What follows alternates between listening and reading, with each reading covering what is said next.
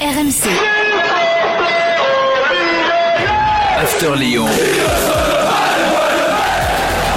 Le podcast Gilbert Bribois. Chers supporters de Jean-Marc Furlan et de Grégoire Puel, bienvenue dans le podcast After Lyon. 15 minutes de débat consacré à l'actu de l'OL comme tous les lundis avec aujourd'hui coach Courbis. Roland, bonjour. Salut les amis. Edouard G est avec nous en direct de Lyon comme d'habitude. Salut Edouard. Salut Gilbert, salut coach, bonjour à tous. Salut. Il y aura l'évaluation de classique, hein, euh, de coutume, je dirais, après le match face à Nantes. Et puis, euh, puis un débat comme toutes les semaines.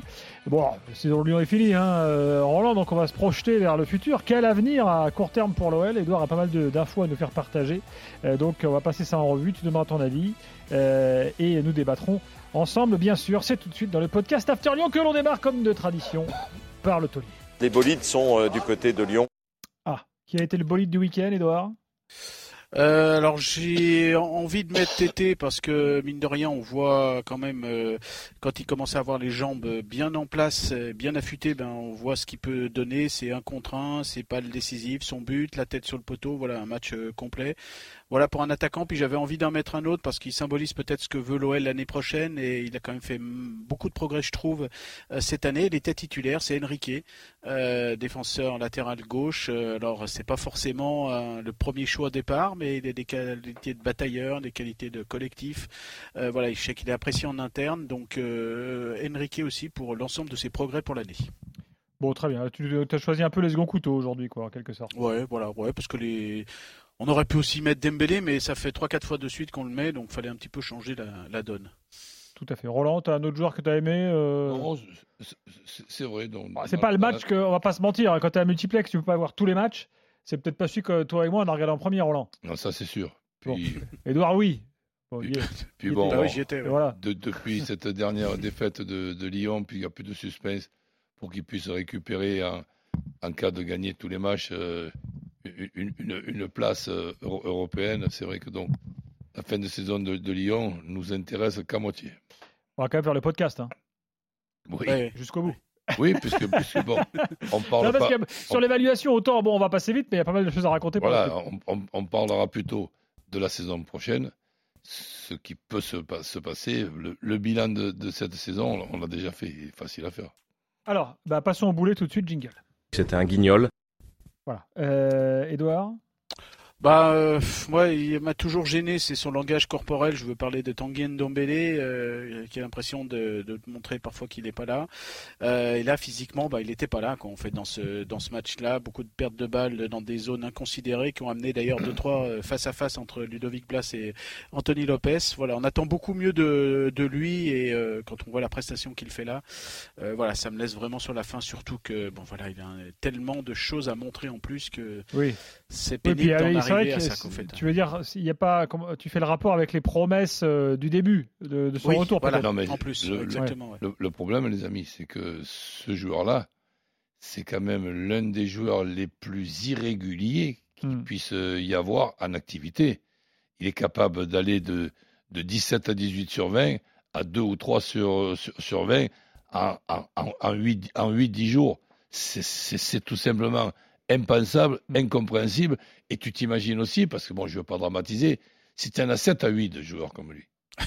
Ah oui, t'es pas bien. eh ben, t'es que le jour où ils sont tous à 2 sur 20, Tu pas, t'es pas bien du tout. C'est que, que, premièrement, la saison prochaine, qu'il y a quatre descentes, tu t'occupes plus du début du, du, du- du classement. Tu te dis, attention, que si on a 7 à 8 Ndombele, on peut être dans les quatre derniers.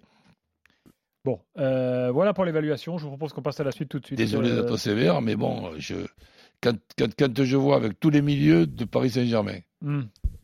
que à, à la trêve, quand euh, Lyon récupère un Ndombele, je trouve que là, c'est tr- très bien de le récupérer en espérant justement qu'il n'y a pas de problème d'adaptation, qu'il retrouve machin, etc.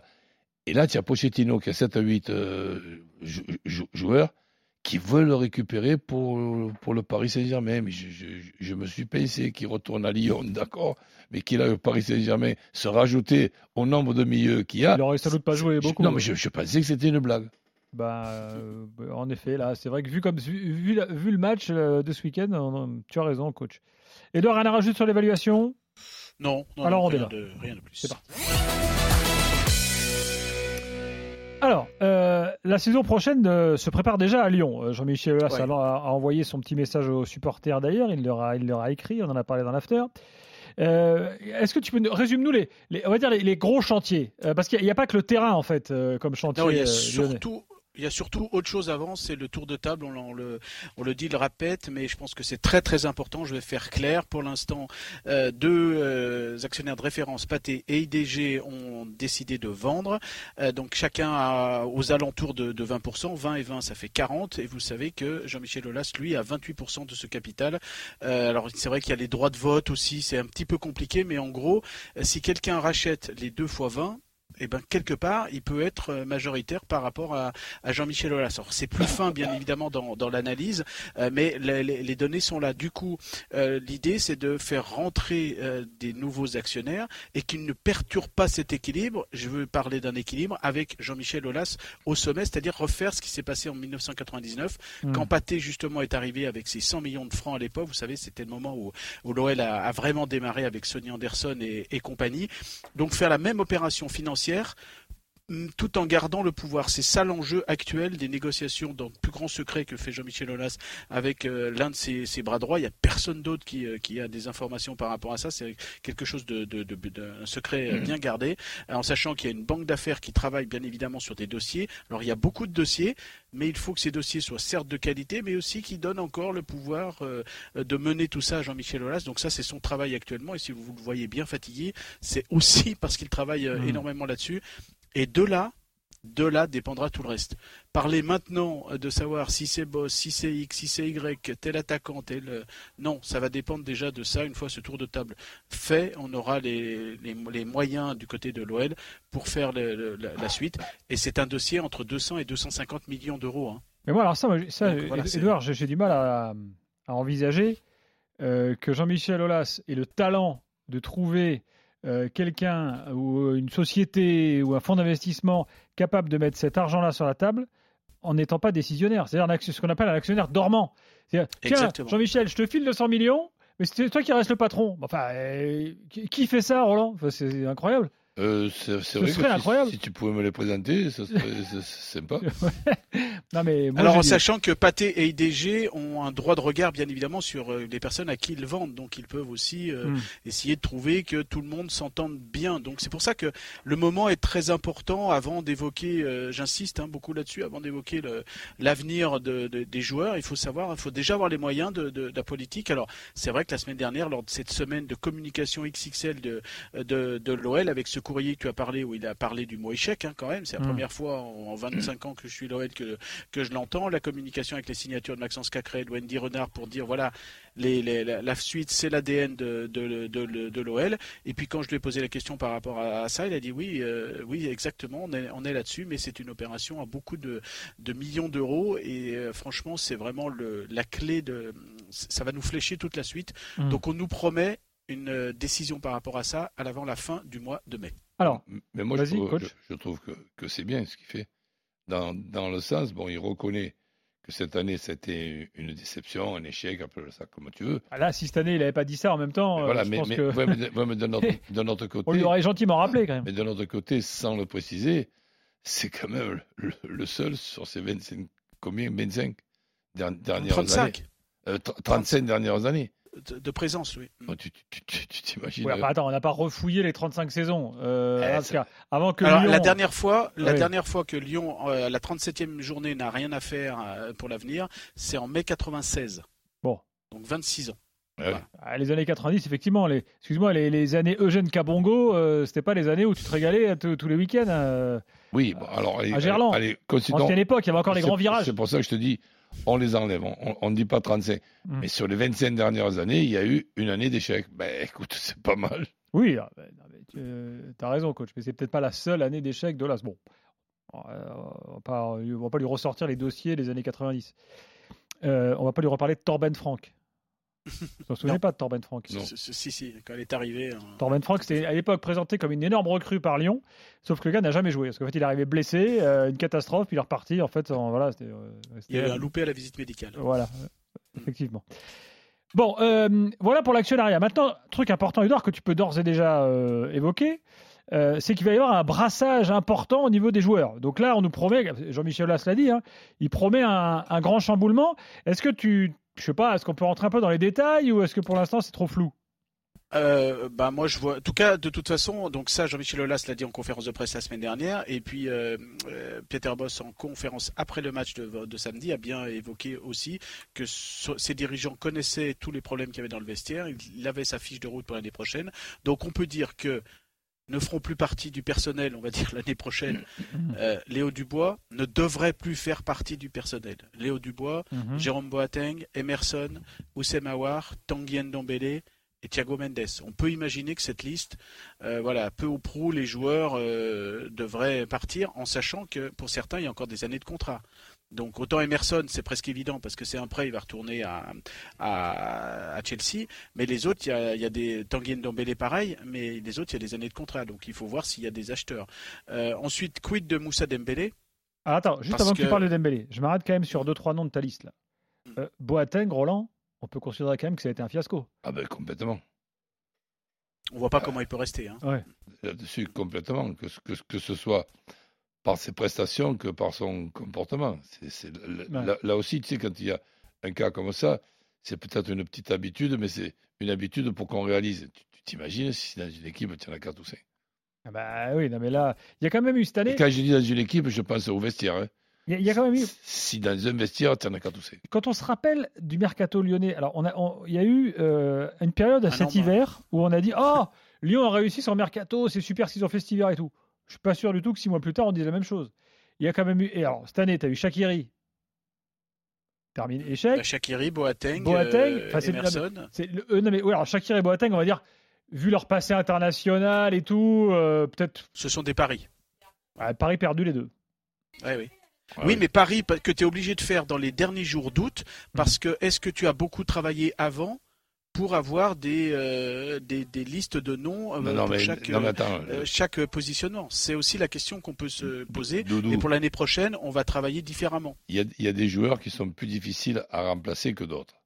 Aussi. À, à, à, certains postes aussi. Mais là, on perd du côté de Lyon Memphis de paille tu, tu remplaces Memphis de paille par Shakiri. Non, non, mais là, c'est là, c'est plus le Shakiri. Donc, tu vois, c'est tout le monde qui rit. Voilà. Non, non, Après, il y a eu un changement d'entraîneur, changement, changement, oui, une nouvelle façon de voir le, le, le, le, groupe, beaucoup, beaucoup de choses, et puis tous les faits de l'année qui ont fait que, voilà, et puis de toute façon, euh, coach, c'est pas à toi que je vais, qui va me dire le contraire, quand un vestiaire ne, ne gagne pas, ça grince un peu dans tous les à tous les niveaux quoi. Ça grince encore un petit peu plus quoi. En fait. donc euh, donc voilà un petit alors, peu les joueurs qui ne devraient plus être dans l'effectif. Alors Moussa Dembélé lui il est en contrat jusqu'en juin 2023 et lui se verrait bien on l'a eu encore cuisiné en conférence de presse vendredi on sent bien qu'il se verrait bien rester ici à Lyon cette année sans problème l'année prochaine mais pour partir libre au mois de juin euh, prochain pour éventuellement signer avec une prime de justement une prime à la signature ah, mais pré euh, pré pré présenté comme ça c'est c'est vachement enthousiasmant, tu vois, pour tes dirigeants, pour tes coéquipiers, pour tes supporters, c'est magnifique. Alors ça c'est un ressenti, hein. c'est voilà, c'est un ressenti. Il était devant nous en conférence de presse, voilà. Alors après, euh, mine de rien, c'est quand même un joueur qui pour l'instant t'a mis euh, et à ce jour 20 buts, hein, bah oui. euh, sans, en ayant manqué une douzaine de matchs à l'automne. Euh, voilà, c'est pas forcément aussi évident de, de, de, de trouver un, un, remplaçant. Ensuite, Kaltoko et Cambi, est-ce qu'on va le garder ou pas? Mais en tout cas, voilà, c'est l'une des, des, questions. et après, il faut aussi faire rentrer un petit peu d'argent dans les caisses. Hein. Donc moi, Lucas Paqueta euh, je vois pas comment il peut rester l'année prochaine, surtout s'il y a un chèque qui vient de, de, de outre-Manche avec quelques mi millions d'euros et de beaucoup de zéros avant la, avant la virgule. Et puis après, il y aura le cas de Kenny, de, j'allais dire Kenny Tété, Mathéus Tété, euh, l'attaquant, euh, qui est, bon voilà, dans sa situation. Ça, par contre, ça a, été, ça a été un super coup.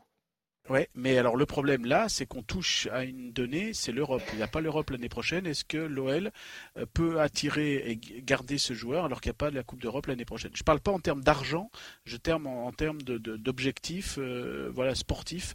Voilà un petit peu le, le, brassage qu'il va y avoir. Et pour l'instant, c'est vrai que Jean-Michel Aulas l'a dit la semaine dernière. Euh, c'est pour ça qu'il n'a pas totalement confirmé Peter Boss, tout simplement parce qu'il attend le, le, nouveau tour de table table. Alors c'est à la fois malin pour lui hein, de dire voilà j'attends le tour de table, euh, comme ça, on- ça ça permet un petit peu de faire que- que- de courir un petit peu le chronomètre, euh, mais c'est aussi logique. Hein. Imagine que c'est euh, euh, les gens qui viennent mettre l'argent, ils disent ok euh, vous gardez le contrôle, mais nous on veut mettre tel tel entraîneur. Eh oui. Pourquoi pas hein. Donc il y a un moment donné, il y a aussi du, du réalisme à avoir.